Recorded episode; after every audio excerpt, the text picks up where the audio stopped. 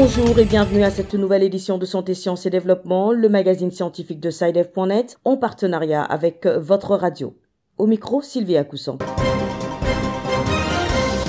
Au sommaire de cette édition, au Bénin, les nouveau-nés sont désormais vaccinés contre l'hépatite B dès la naissance. Une décision du gouvernement dans le but d'éradiquer la transmission de la mère à l'enfant. Au Burkina Faso, une ligne téléphonique d'écoute et d'assistance est à la disposition des jeunes et adolescents pour répondre gratuitement à leurs préoccupations en matière de santé sexuelle et reproductive. Au Togo, l'heure est à la grogne des agents de santé publique. Ils fustigent le mauvais état du plateau technique en place et souhaitent le recrutement d'un plus grand nombre de praticiens hospitaliers. À ne pas manquer la rubrique Kesako, la question de la semaine nous vient de la Côte d'Ivoire et porte sur les mots communément appelés plaies du ventre. Et puis en fin d'édition, comme d'habitude, nous allons consulter l'agenda scientifique de la semaine.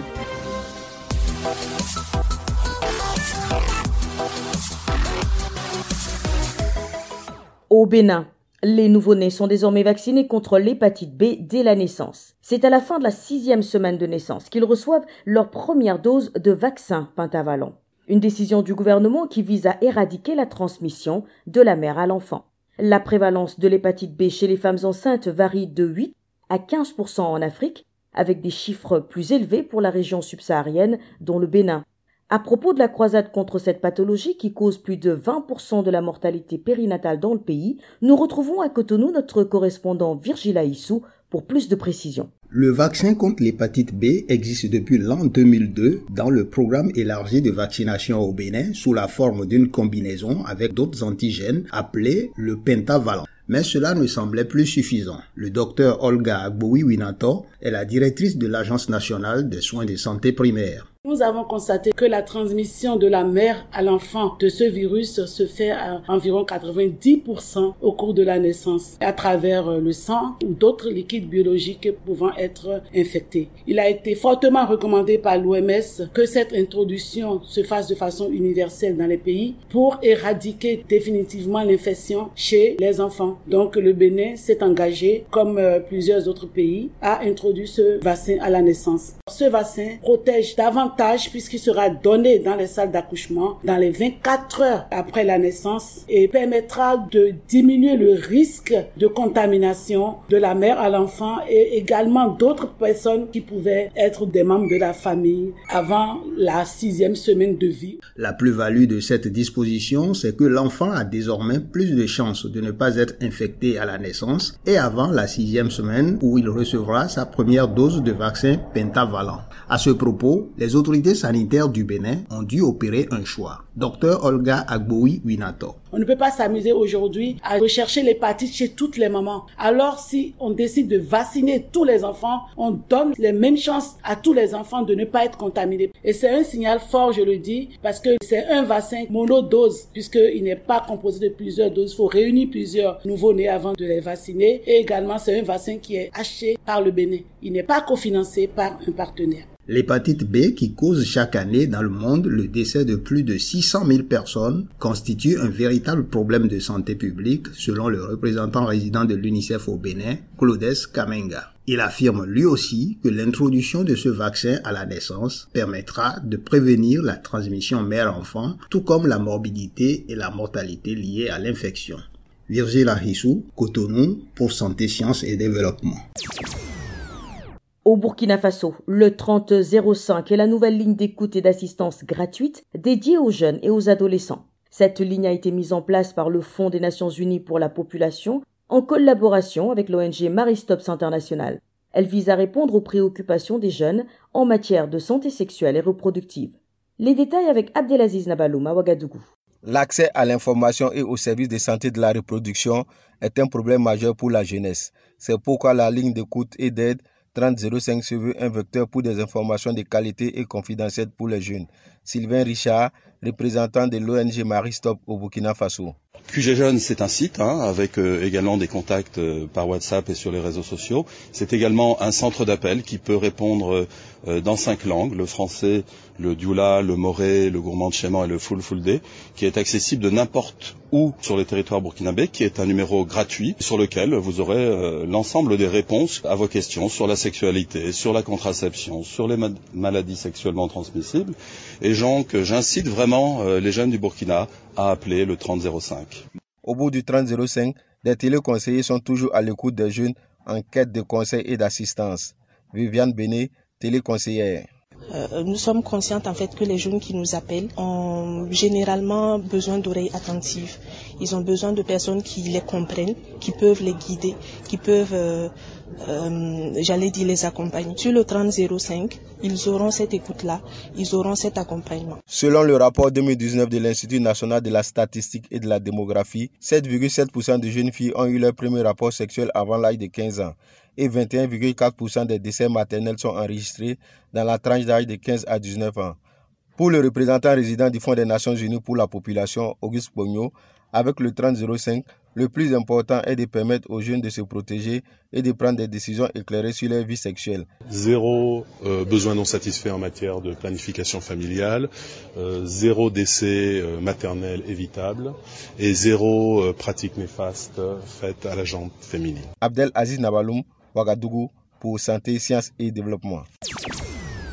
Au Togo, les agents de santé publique sont mécontents. Ils dénoncent un plateau technique défectueux et demandent le recrutement de plus de 2000 nouveaux praticiens hospitaliers d'ici la fin de l'année. Le ministre en charge de la Santé est interpellé, notamment sur l'absence de scanners dans les centres de santé publique. Le reportage à Lomé d'Antoine Afanou.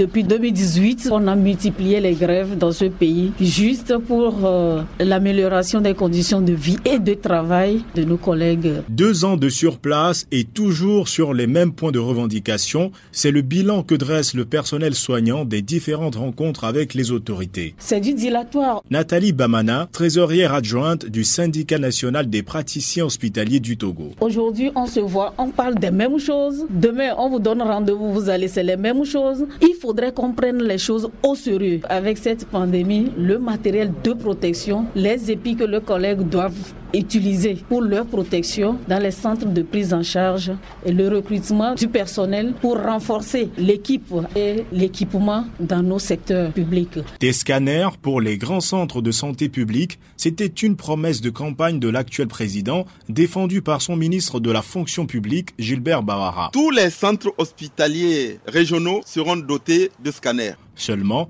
le coronavirus s'est invité dans le pays deux semaines après l'élection et aucun de ces appareils n'a pu être installé. Pour le docteur Gilbert Cholegnanou, secrétaire général du Synfot, il faut éviter le piège qui consisterait à limiter l'équipement des hôpitaux au matériel de lutte contre le coronavirus. Si on commet l'erreur de penser qu'il faut se limiter uniquement aux, masques et qu'il faut attendre que la période de Covid-19 passe avant de penser à équiper nos hôpitaux, on se trompe largement. Et pour nous, il faut faire en sorte que nous puissions trouver une synergie d'action à la fois en luttant contre la Covid et aussi en allant à l'équipement des hôpitaux. L'urgence du coronavirus, maintenant sous contrôle, doit laisser place à la mise en œuvre de solutions durables, estiment les agents de santé. Antoine Afanou Alomé pour Santé, Sciences et Développement.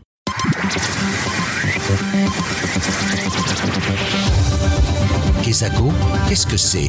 Vos questions à la rédaction, les réponses de nos experts. Pour la question de la semaine, nous allons en Côte d'Ivoire avec une auditrice préoccupée par les mots communément appelés plaie du ventre. Nous l'écoutons. Bonjour Saïdef.net, je suis Géraldine Irielou, je suis à Abidjan. Il est de coutume d'entendre dire j'ai des plaies de ventre. Est-ce la bonne expression médicale et comment peut-on se prémunir de ce mal? Merci. Cap sur Abidjan où nous attend notre correspondant Isiaka Nguessan. Bonjour Isiaka. Bonjour Sylvie. Alors pour répondre à la préoccupation de l'auditeur, vous avez enquêté. Sylvie, on entend dire euh, très couramment dans les rues ou à la maison, dès qu'une douleur au ventre surgit, un malaise gastrique, je cite, euh, j'ai mal au ventre ou euh, plus couramment, c'est plein de ventre. En Côte d'Ivoire, surtout dès que le malade vomit et se plaint de telle douleur, le coupable connu est la plaie de ventre. Pour donc bien cerner cette douleur à laquelle personne n'échappe, j'ai posé la question de notre auditrice au docteur Siméon Manan Yobobi, ancien interne des hôpitaux en service au laboratoire de pharmacologie clinique du sud de Boaké. En médecine, euh, plaie de ventre, c'est un peu vague, c'est vague. Chez nous, les plaies de ventre se répartissent en deux tiroirs, deux grands tiroirs. Le premier tiroir, c'est le tiroir où on a un traumatisme. Avec un traumatisme avec une effraction, par exemple, de la peau. C'est-à-dire, il y a eu ouverture de la peau. Soit, par exemple, on prend un couteau, on pique dans le ventre, par exemple. C'est une plaie du ventre. Et il y a plusieurs pathologies, en fait, qui en découlent des suites de cette piqûre-là. Parallèlement à ça, il y a des plaies de l'abdomen, du ventre, je dirais, sans effraction. C'est-à-dire, le gars, il est là et subitement, il a des douleurs ou il a des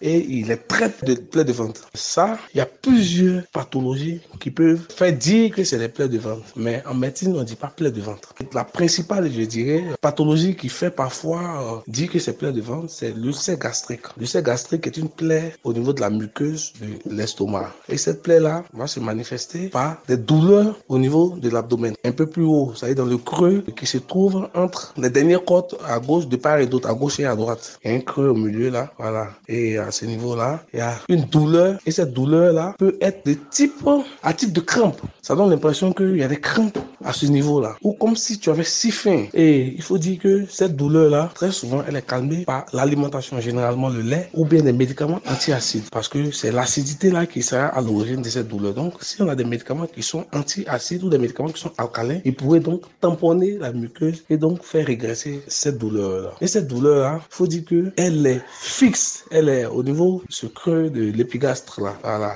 Elle ne va pas ailleurs. Donc, c'est la principale, je dirais, pathologie que les gens attribuent à ce thème de plaie de ventre. Mais à côté de cela, il y a certaines pathologies euh, telles que les colopathies, qui est la seconde pathologie qui est fréquemment attribuée au thème plaie de ventre. Et celle-là, c'est des troubles en fait du fonctionnement du, du côlon. Le côlon, c'est le gros intestin. Souvent, il y a des troubles de fonctionnement. C'est-à-dire que sur le plan anatomique, ce gros intestin-là n'a pas de problème. Mais sur le plan fonctionnel, il fonctionne mal. Et cela peut se traduire généralement par des ballonnements de ventre ou soit la diarrhée ou la douleur de ventre ou bien des constipations. Ces malaises-là, généralement, évoluent depuis un certain moment. Donc, euh, ce sont des pathologies qui sont chroniques. Si c'est des diarrhées, il y a des médicaments pour arrêter la diarrhée. Si c'est des constipations, il y a des médicaments pour pouvoir lubrifier, sinon entraîner un afflux d'eau au niveau du côlon afin de permettre de faciliter le transit. Et donc, c'est un peu ça. C'est, je peux dire, euh, ces principales qui peuvent porter le nom de plaie du ventre, comme le disent les profanes. Sinon, en médecine, ils ont des thèmes spécifiques. Ça regroupe plusieurs pathologies. Voilà, Sylvie, c'était docteur Siméon Manan Yobobi, ancien interne des hôpitaux, en service au laboratoire de pharmacologie clinique du CHU de Boaké, qui répondait à notre auditrice. Merci Siaka, je rappelle que vous étiez en ligne d'Abidjan, en Côte d'Ivoire.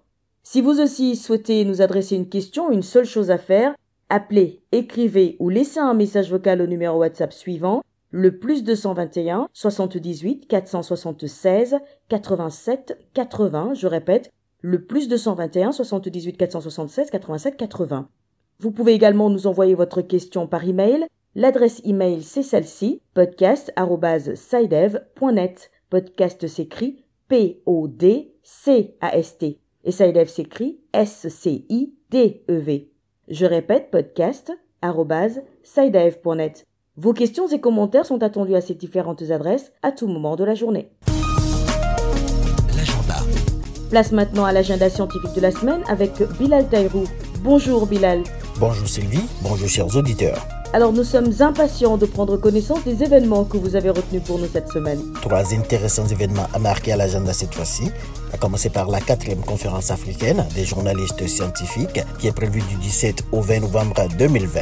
L'événement sera virtuel et il est organisé par deux MECHA, à savoir The Media for Environment, Science, Health and Agriculture. Pour s'inscrire et participer à cette conférence, ça se passe sur le www.mechascience.org. MECHA Science s'appelle M-E-S-H-A-S-C-I-E-N-C-E. Puis Sylvie, l'Association technique internationale des bois tropicaux, organise du 17 au 19 novembre le forum de promotion de la conservation communautaire des grands singes du bassin du Congo. Ce sera à Yaoundé au Cameroun. Et plus de détails sur cet événement sur le www.atibt.org. Et enfin Sylvie, le 24 novembre, le Programme international de développement de la communication, le PIDC, un programme de l'UNESCO, célébrera son 40e anniversaire. Ça se passera au siège de l'UNESCO à partir de 17h30 heure de Paris. Voilà, ce sera tout pour cette semaine, Sylvie.